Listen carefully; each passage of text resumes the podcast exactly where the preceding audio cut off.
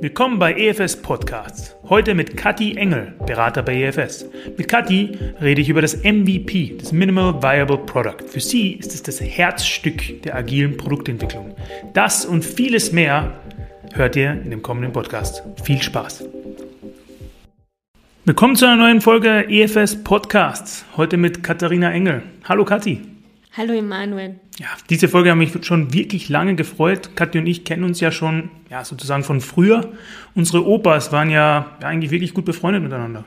Stimmt, mein Opa trank jeden Morgen seinen Kaffee im Wirtshaus von deinem Opa. Ja, und jetzt sind wir zufällig eigentlich, also wir haben uns das nicht abgeredet, äh, in der gleichen Firma gelandet. Jetzt arbeiten wir schon seit mehr als einem Jahr sogar schon zusammen. Du hast ja die Firma wirklich im Sturm erobert sozusagen. Kathi hat auch jetzt in den letzten paar Wochen die Safe- und Scrum-Schulungen äh, begleitet und ich glaube, du machst gerade auch die Agile Basic-Schulung neu. Wie geht es dir in diesem Feld an? Das machst du gern, so ein bisschen Knowledge-Transfer auch zu facilitieren. Ne? Genau. Ähm, ja, das mache ich total gern. Mir geht es eben vor allem immer darum, auch ähm, diesen Agile Mindset ganz gut zugänglich zu machen und äh, dann eben nicht nur, nicht nur People's Minds in eine Richtung zu führen, sondern auch ihre Herzen zu erobern.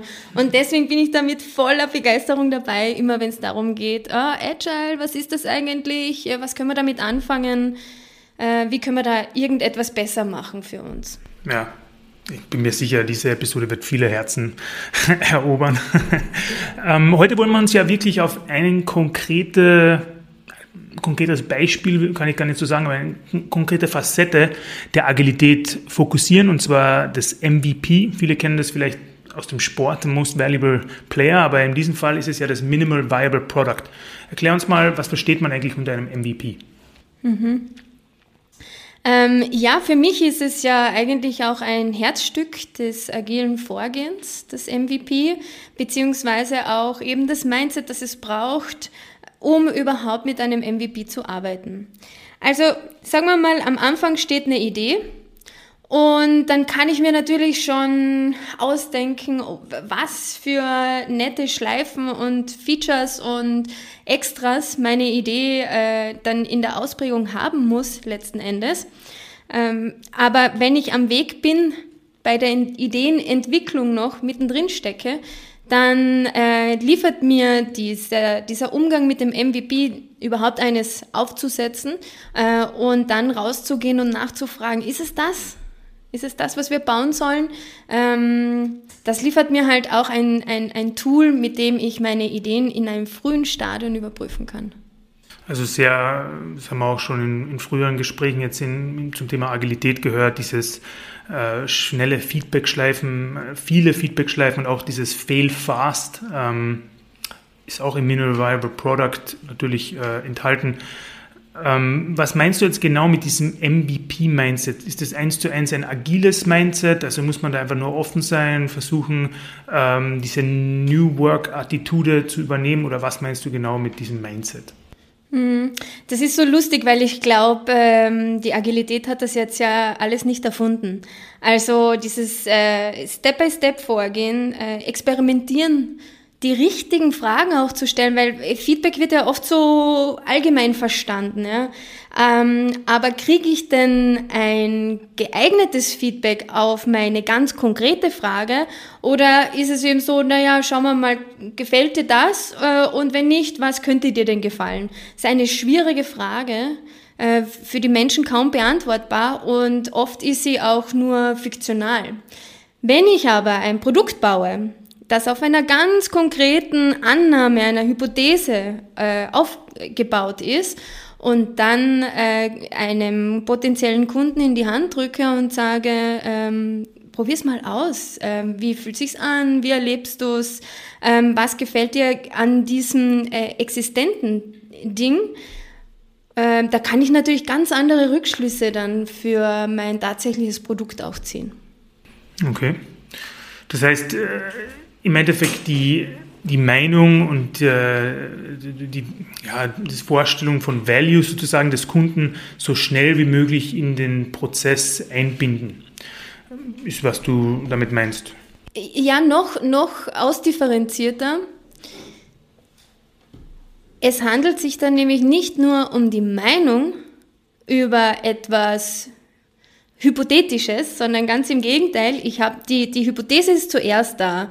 Und zwar über diesen tatsächlichen Pain, den der Kunde hat. Äh, oder den Kunde hat. So. Ähm, und dann baue ich mir etwas, das wie ein Vehikel ist dafür, diese Hypothese direkt bei Kunde zu überprüfen.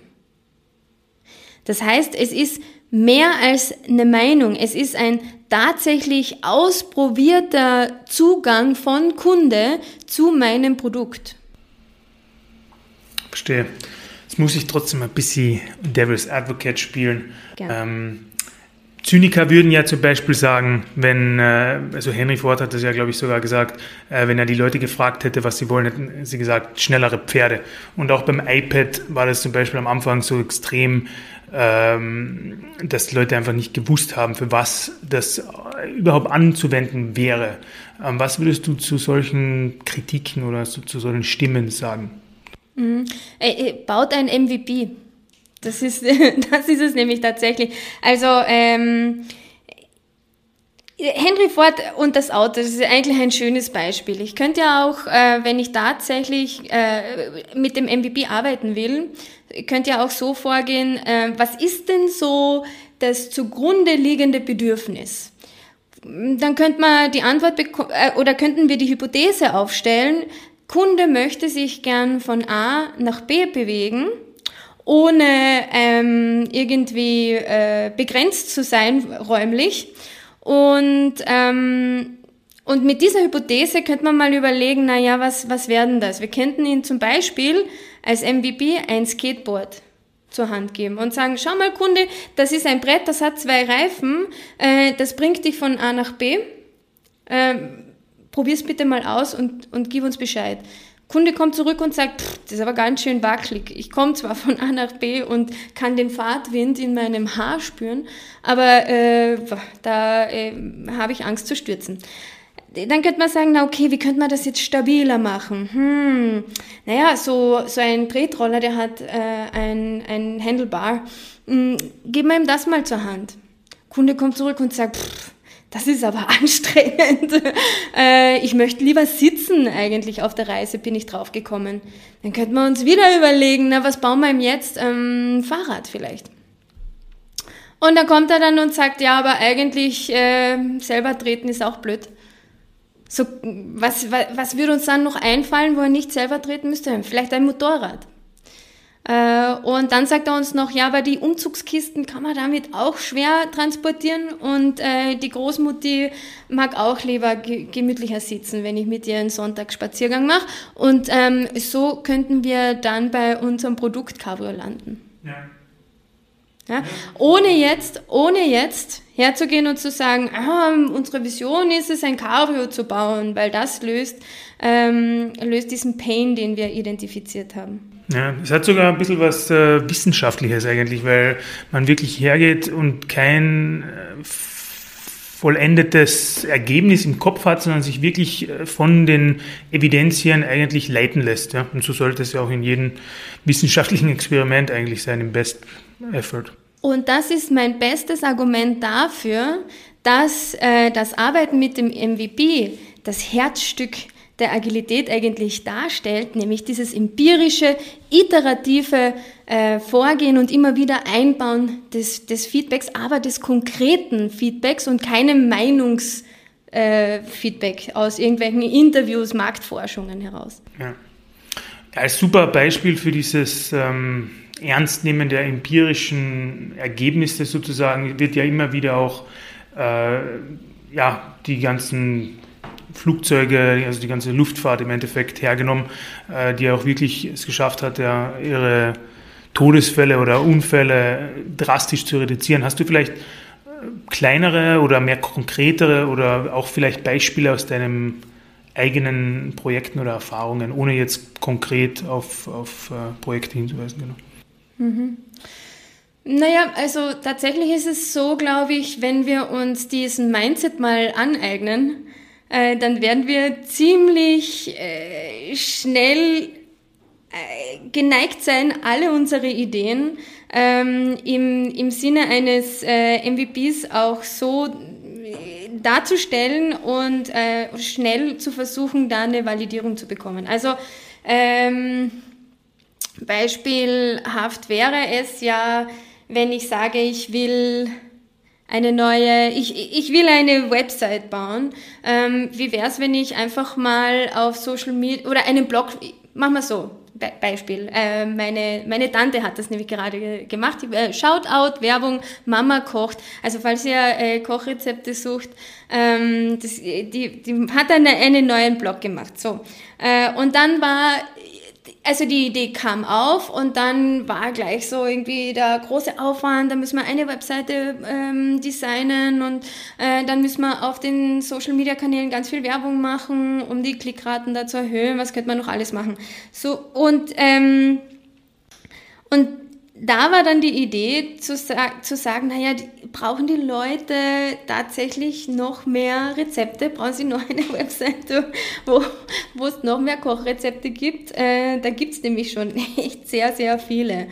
Und, ähm, und dann ist, ist, ist sie wirklich hergegangen und hat sich halt, äh, oder haben wir uns gemeinsam überlegt, naja, welche Zielgruppe betrifft es denn eigentlich?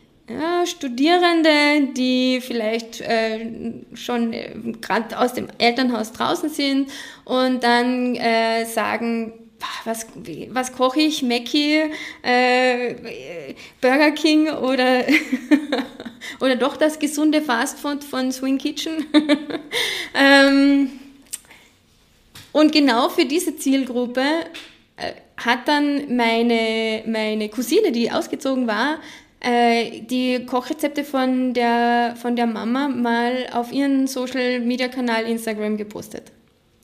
Und darauf gab es dann äh, sehr viele Klicks immer, immer mal wieder. Also das, das braucht dann nur einen Text, ein Foto, es reicht. Ja, das ist so diese Minimalanforderung ans MVP. Und äh, über über diesen, diese Rücksprache, die Kommentare, da kann man ja auch mit den Leuten in Kontakt treten und nochmal rückfragen, was es noch eher braucht oder weniger braucht, mm, äh, hat sich dann tatsächlich die Webseite geformt. Na, absolut. Und durch dieses schnelle Feedback hast du auch nicht dieses Problem, dass du vielleicht monatelang Ressourcen in eine Ecke schiebst, wo sie eigentlich gar nicht gebraucht sind und an Features arbeitest, die nicht gewünscht sind und eigentlich ja komplett am Ziel vorbei schrammst. Mhm. Da gibt es so ein schönes Zitat. Uh, if you are not embarrassed by your first version, you launched too late. Und ähm, das ist es auch. Äh, auch ein, noch ein Zitat, das mir so irgendwie im Kopf übrig bleibt, so auch eine Peinlichkeit am Tag stärkt den Charakter. Und das ist auch, da merkt man schon, man braucht wirklich einen anderen Mindset für das. Ja, deswegen nehmen wir jede Woche einen Podcast auf.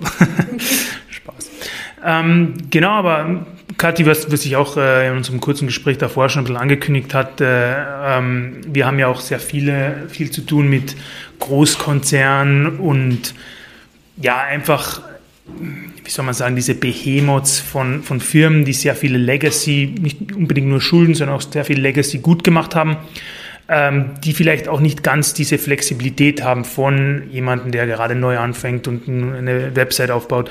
Was würdest du oder wie würdest du herangehen in einem Projekt, äh, wo vielleicht auch ein MVP gefragt wird, aber würdest du, wie würdest du da anders rangehen, wenn du einfach weißt, da habe ich Legacy-Schulden, da habe ich ein anderes Mindset, da muss ich vielleicht einmal ein bisschen Überzeugungsarbeit leisten. Wie würdest du an solches, solche Projekte rangehen? Ja, also diese Corporates, die Großen, ähm, die da ein bisschen behäbiger sind, vielleicht auch viel technische Schuld in einem Projekt bereits aufgebaut haben, weil sie nicht von der grünen Wiese her starten, die holen sich ja oft ähm, Startups rein, die machen äh, irgendwelche Kooperationen, Allianzen, Joint Venture mit, äh, mit den kleinen, flexiblen, innovativen, äh, genau aus dem Grund, weil sie diesen Experimentierraum brauchen. Und äh, ich würde ich würde einfach bei äh, Kunde im, im, in großen Organisationen immer wieder eine Lanze brechen für diesen Experimentierraum. Zu sagen, ja, ähm, also wenn es so gut laufen würde, dann müsstet ihr ja nichts verändern. Aber oft ist äh, gerade dieser Veränderungsbedarf äh, sehr augenscheinlich. Man merkt es immer dann, wenn äh, Backlogs so, so gut gefüllt sind, dass Teams überhaupt keine Zeit haben, auch sich dies, technischer Schuld zum Beispiel zu widmen. Äh, da geht die Innovation, der Innovationsgrad massiv zurück, weil die völlig ähm, überarbeitet eigentlich sind. Äh, und es herrscht so ein bisschen ähm, die Tyrannie des Dringlichen. Und da, da gibt's keinen Raum für Experimente. Da braucht's Mut, auch von Management, gerade so in, in einer äh, verantwortungsvollen Führung, diesen Raum zu schaffen.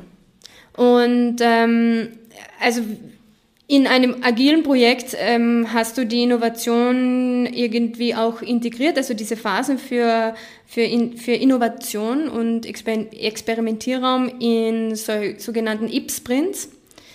Äh, wenn allerdings eine Organisation erst damit anfangen möchte, dann muss man sagen, äh, also ohne dass ihr den Raum aufmacht, offen seid und ähm, diese Zeit auch wertschätzt, also im Sinne von, das ist äh, wichtige Arbeitszeit, wenn du dich mit einem äh, experimentell mit einem MVP auseinandersetzen möchtest. Und da gehört doch einige Schritte dazu, ähm, dann glaube ich, dass man auch in so einem großen behäbigen Ding äh, Flexibilität auch äh, dafür freikriegt.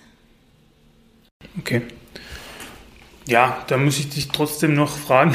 Einfach nur, weil auch wenn ich mit vielen Freunden, die vielleicht bei anderen Beratungen auch arbeiten, rede, ähm, dass es auch sehr oft zu Kompromissen in dem Ganzen kommt. Also, dass sie dann sagen, okay, wir sind hingegangen wollten wirklich etwas Agiles etablieren, hatten da schon was im Kopf, haben mit den Leuten geredet, die waren on board aber dann kommt vielleicht etwas von einem Schnittstellenprojekt her, das absolut wasserfallmäßig aufgebaut ist oder Management ist nicht äh, dahinter, wenn sie, weiß nicht, mehrere Stunden in der Woche für MVPs äh, brauchen. Wie stehst du generell zu Kompromissen? Äh, bin mir sicher, dass ein Wasserfallprojekt, das einfach nur ein Jira-Board einführt, sicherlich nicht das ist, was du dir da vorstellst, aber äh, gibt es da eine gewisse Kompromissbereitschaft zwischen dem agilen, dem MVP und traditionellen Wasserfallmethoden? Hm.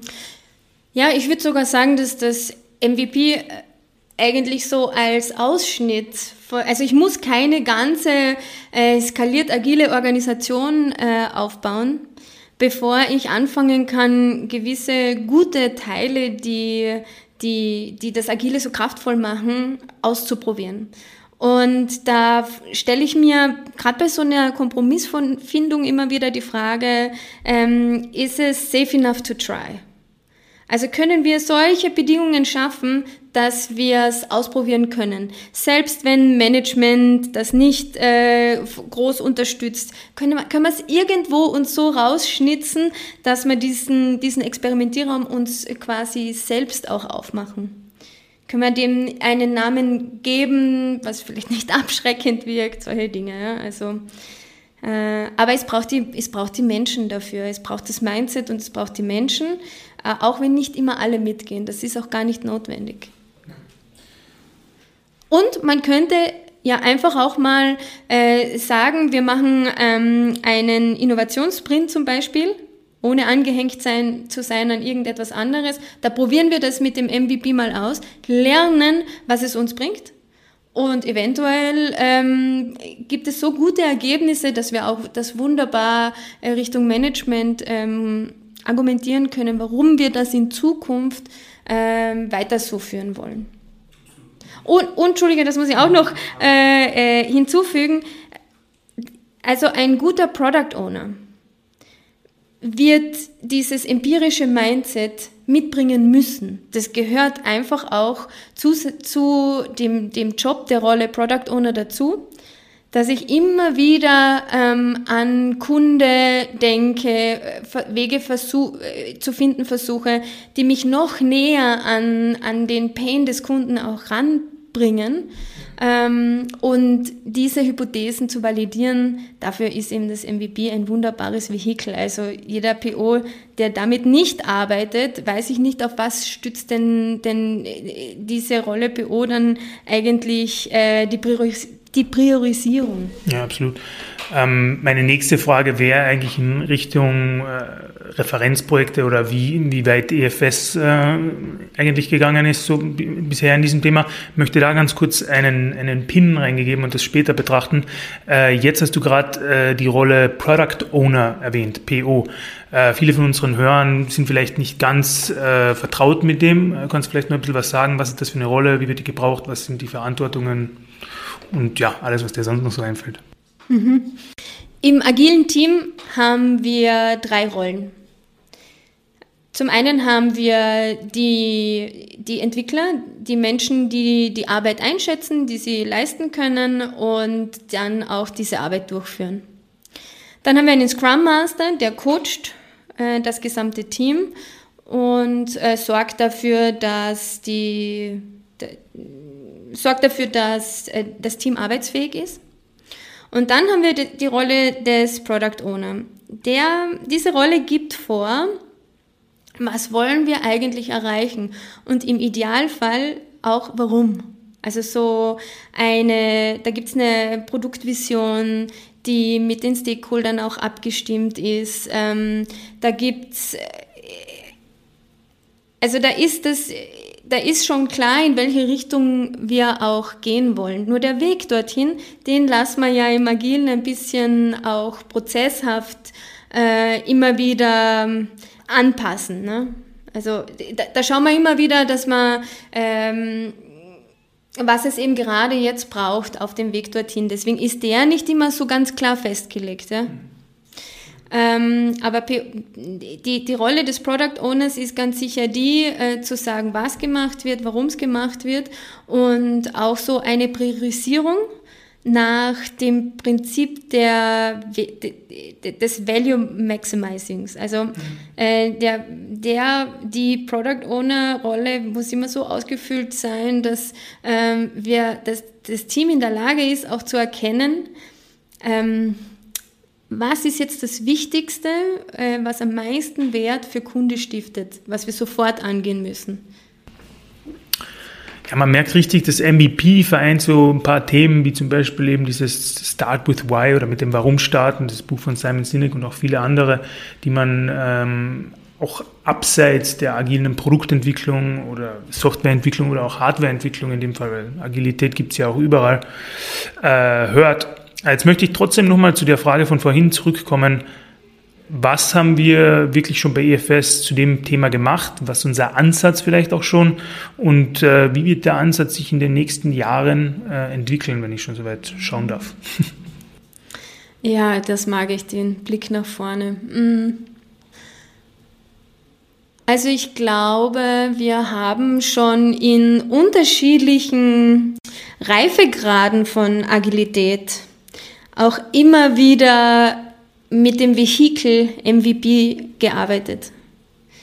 Jetzt, wenn ich so an das Programm denke, wo ich gerade eingesetzt bin, dann muss ich sagen, dass wir auch,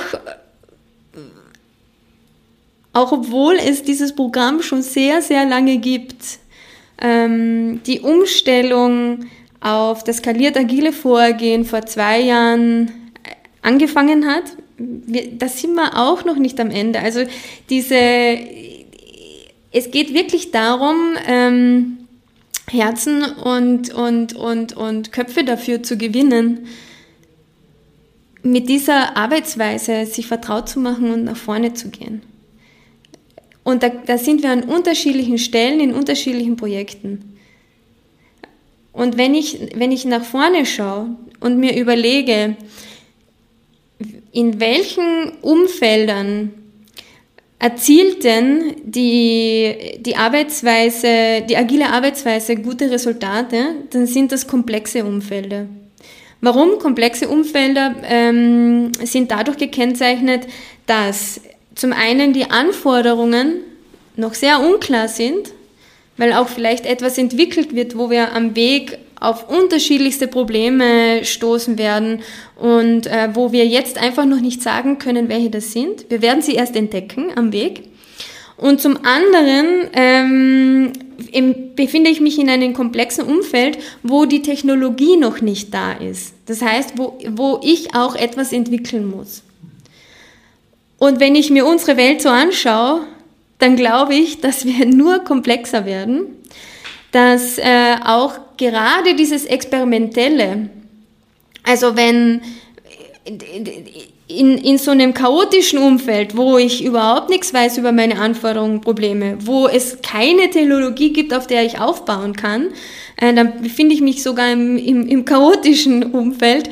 Da helfen dann überhaupt mehr noch Experimente, um, um einen Schritt weiterzukommen. Und ich glaube, unsere Welt bewegt sich immer mehr ähm, in diese Richtung. Also weg von, ich kenne alle Zusammenhänge, ich weiß, worauf ich mich da einlasse, ich kann einen äh, Horizont von einem Jahr gut durchplanen und auf, auf, auf kleine Probleme auch gut reagieren, muss keine Anpassungen machen. Von, von dem äh, werden wir, glaube ich, immer weiter wegkommen, ähm, immer, immer weiter ins Komplexe, vielleicht sogar ins Chaotische. Und äh, im Chaotischen gibt's nur mehr noch experimentieren, experimentieren, experimentieren. Und deswegen wird dieses, äh, diese, dieser empirische Blick drauf ähm, auch ganz, ganz entscheidend werden. Und ähm, vielleicht noch das eine Wort dazu. Gut experimentieren muss, ist ja eine Kunst.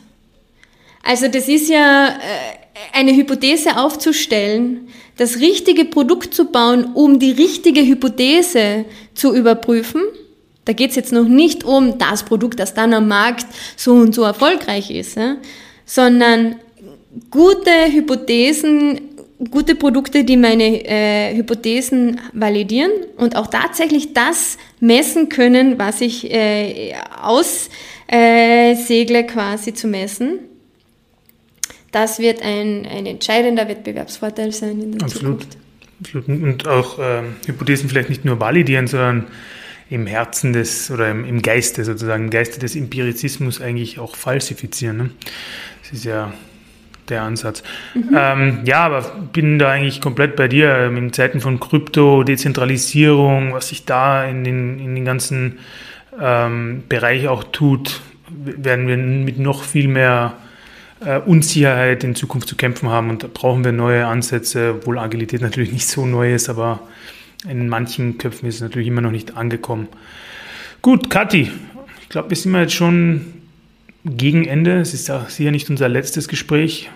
Wir finden noch sicherlich sehr viele Themen, über die wir sprechen können. Aber eines möchte ich dich noch fragen, und zwar, wenn unsere Hörer über dieses Thema mehr lernen möchten, wo könnten sie das äh, herausbringen? Also vielleicht hast du ein paar Ressourcen oder ein paar Bücher, vielleicht auch Filme oder, oder sonst irgendetwas, was dir einfällt, wo unsere Hörer noch ein bisschen mehr lernen können. Und zweiten, weil es ja auch eine Ressource ist, wo kann man dich persönlich erreichen? Also man schöpft bei dieser Frage tatsächlich total aus den Vollen. Es gibt unzählige Bücher. Es gibt Podcasts, es gibt YouTube-Videos, es gibt White Papers, es gibt unmöglich viel. Wenn man irgendwie die Gelegenheit hat, es auszuprobieren, äh, sich mit einem Team zu einer Idee ein MVP zu überlegen und das tatsächlich zu validieren ähm, in der Anwendung, das wäre so, das wäre wirklich schön. Also wem, wer da, wer einfach wirklich mehr erfahren will, sollte es aus meiner Sicht am besten selbst ausprobieren. Ne? Kann man vielleicht gar nicht im Buch lernen. Ganz Antwort. Äh, beziehungsweise vielleicht auch noch ein guter Tipp. Ähm, schaut doch mal, in welchen Situationen ein MVP helfen würde. Könnt ihr auch im, in eurem privaten Umfeld mal so äh, reinhören. Ähm, vielleicht trefft ihr auch äh, MVPs ähm, in unterschiedlichen Medien, die ihr konsumiert oder vielleicht fällt es euch einfach auf im Alltag. Ja. Und wenn, dann bitte äh, gebt mir doch Bescheid. Ihr erreicht mich auf LinkedIn, da bin ich äh, als Katharina Engel ähm, vertreten. Und meine E-Mail-Adresse wäre Kengel ohne zweiten E, dafür mit Heiligenschein, sage ich mal, at efs.at. Wir verlinken das natürlich nochmal in den Show Notes. eh klar. Ja, Kathi, ich glaube, dann wären wir schon am Ende. Danke, dass du dir die Zeit genommen hast. Ich weiß, du hast einen sehr, sehr busy Kalender. Und ja, hoffentlich hören wir uns bald wieder. Ja, ich würde mich sehr freuen. Auf einem Café im Wirtshaus. Wenn es dann wieder geht.